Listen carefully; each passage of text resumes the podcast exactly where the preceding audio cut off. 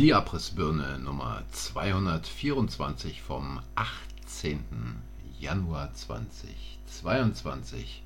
Ja, Deutschland läuft, Deutschland spaziert. Es wird nicht weniger, es wird eher mehr. Und heute am Mikrofon die kleine goldene Nadel. Ja, äh, apropos goldene Nadel, ähm, der Präsident des Bundesverfassungsschutzes äh, spricht ja mittlerweile von äh, Staatsfeinden, die spazieren gehen. Und diese Begriffe Staatsfeind, Public Enemy ähm, sind ja noch gut bekannt aus Zeiten von äh, dem Genossen Ulbricht, dem Genossen Honecker, dem Genossen Stalin, aber auch dem Genossen Brezhnev.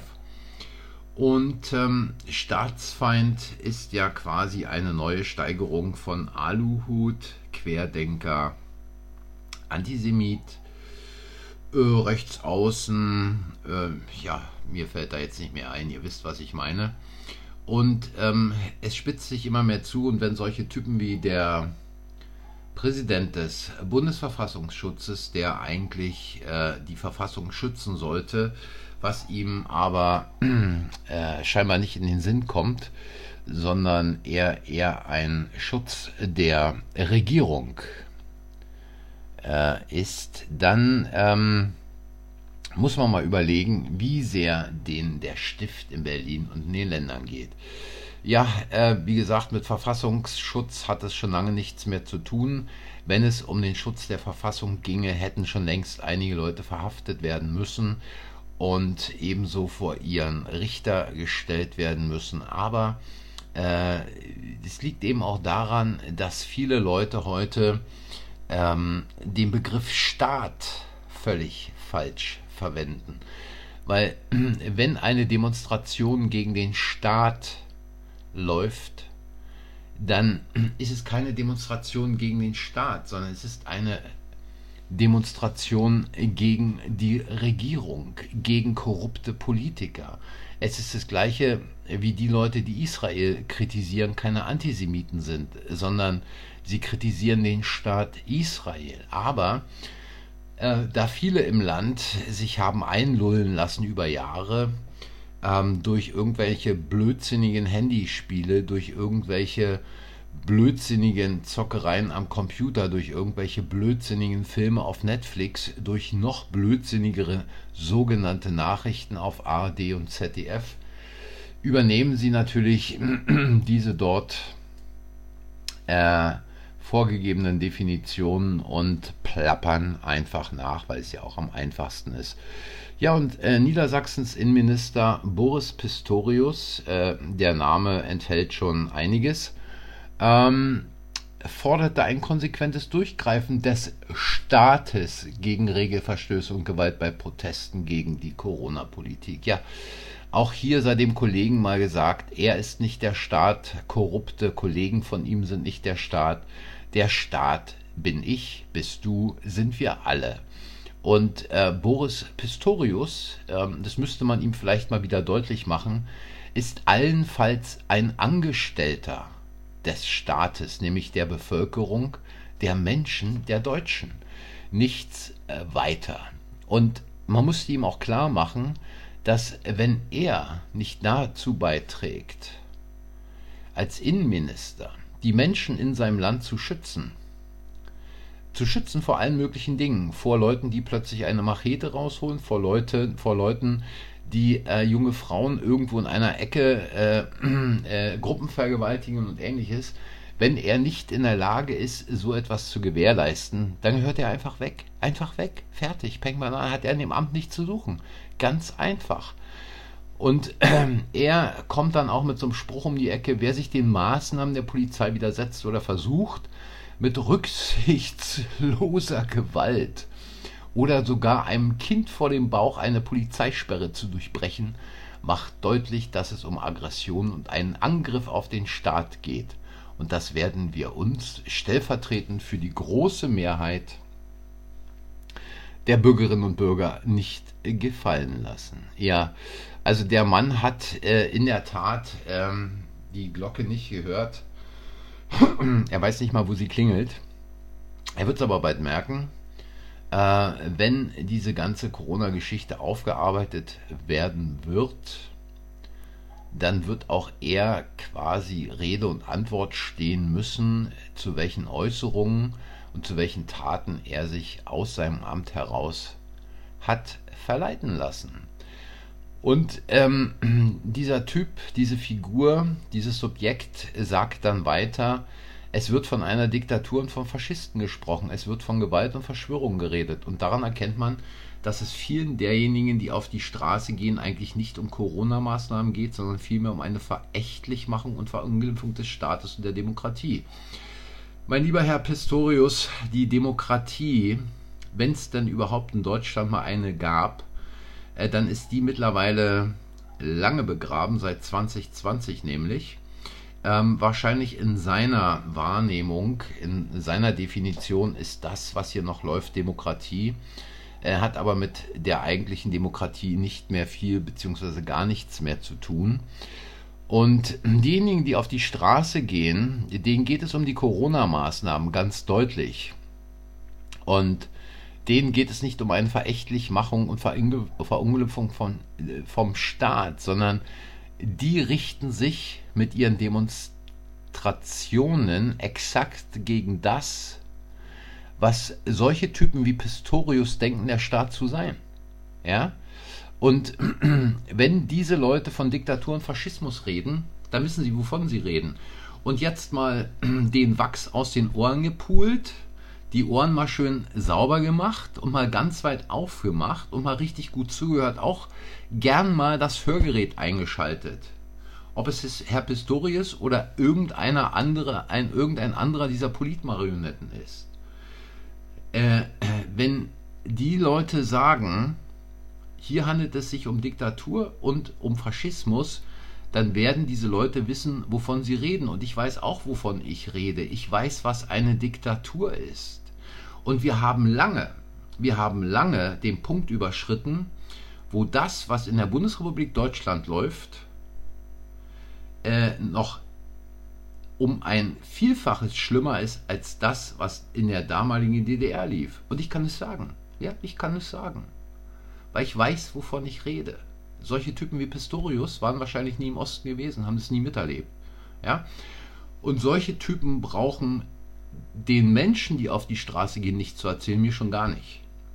Und wenn man sich mal überlegt, wo wir gerade beim Thema sind, äh, in der, an der ost-westdeutschen Grenze kamen insgesamt 600 Menschen ums Leben. Nicht nur erschossen worden, einige sind untergegangen, andere sind erfroren, andere haben sich das Leben genommen, als sie entdeckt wurden und und und und und.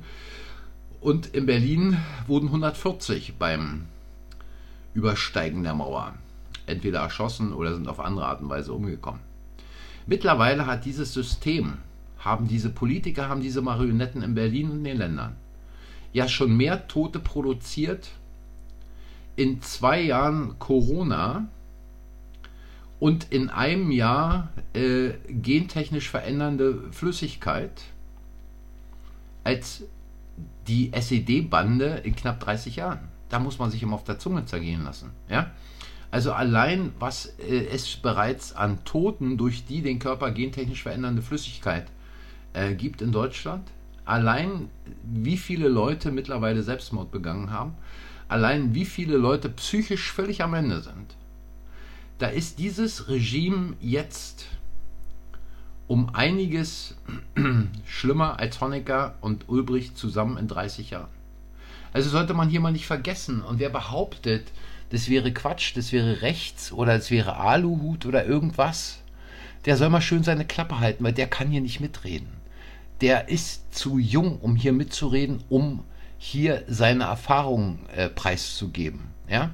Alles, was nach 1974, 75 geboren ist, braucht bei der Diskussion nicht mitzumachen, weil der kennt die ehemalige DDR allenfalls aus irgendwelchen ZDF Schwurbel-Dokumentationen äh, über diesen Staat. Und wenn man sich einfach mal überlegt, und jetzt mir wächst hier fast eine Feder, ja, wenn ich dann solche Schwurbel-Dokumentationen sehe, Es war schlimm genug im Osten. Aber wenn ich solche Schwurbeldiskussionen sehe, wie schlimm die Stasi war, dann wollen wir doch heute mal gar nicht davon reden, was hier, und ich komme jetzt nochmal auf den Präsidenten des Bundesverfassungsschutzes zurück, was heute an Überwachung läuft. Dagegen war Mielke doch ein Kindergeburtstag. Das muss man doch mal so ganz deutlich sagen. Wenn hier und beispielsweise nicht nur in Deutschland, Lauterbach hat es gesagt, woher wissen Sie denn, was die Leute machen? Ja, wir haben ja die Handydaten. Das gleiche gilt in Kanada. Es scheint aber heute niemanden zu interessieren. Wie viele der Handys, wie viele der Gespräche, wie viele der Nachrichten werden denn heute aufgezeichnet? Und vielleicht dann ausgewertet? Wie viele Leute werden dann heute überwacht? Und selbst friedliche Demonstranten werden angegriffen und als, äh, als Staatsfeinde bezeichnet. Also das muss man sich mal überlegen. Und dann behaupten diese Typen gleichzeitig noch, wir würden in einer Demokratie leben. Es ist ja nicht zu fassen, in welche, in welche Muster wir hier abgeglitten sind.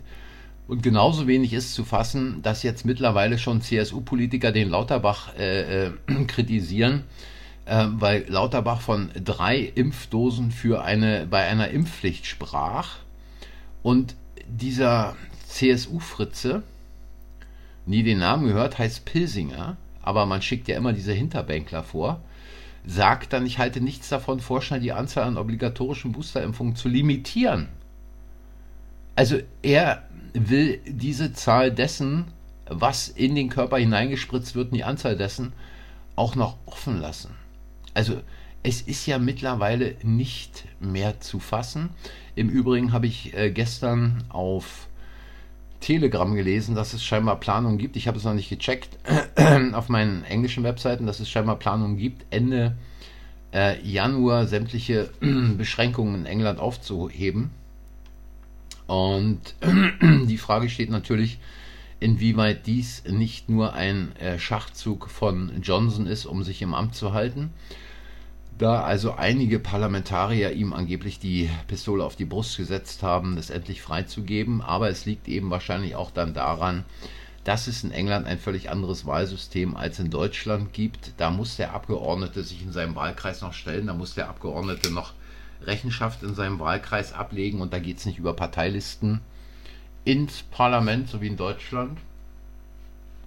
Denn auch das, diese repräsentative Demokratie hat ja mit Demokratie so viel zu tun wie Uran mit Urin. Da werden große Listen aufgestellt von den Parteien und diese Leute kommen dann je nach Wohlverhalten entsprechend auf so eine Wahlliste Zweitstimme SPD. Ja, da wählt ihr nicht irgendeinen Kandidaten, liebe Freunde, könnt ihr nochmal nachgucken. Da wählt ihr irgend so einen Berufspolitiker, der von der SPD, von der CDU, von den Grünen oder wie sie da immer heißen, diese Figuren und diese Parteien, aufgestellt wird, der da auf die Liste kommt wegen Wohlverhalten in der Partei und der dann den Abnicker macht im Bundestag. Und macht er den Abnicker nicht im Bundestag, dann ist er beim nächsten Mal nicht mehr dabei. Ganz einfach, so sieht's aus.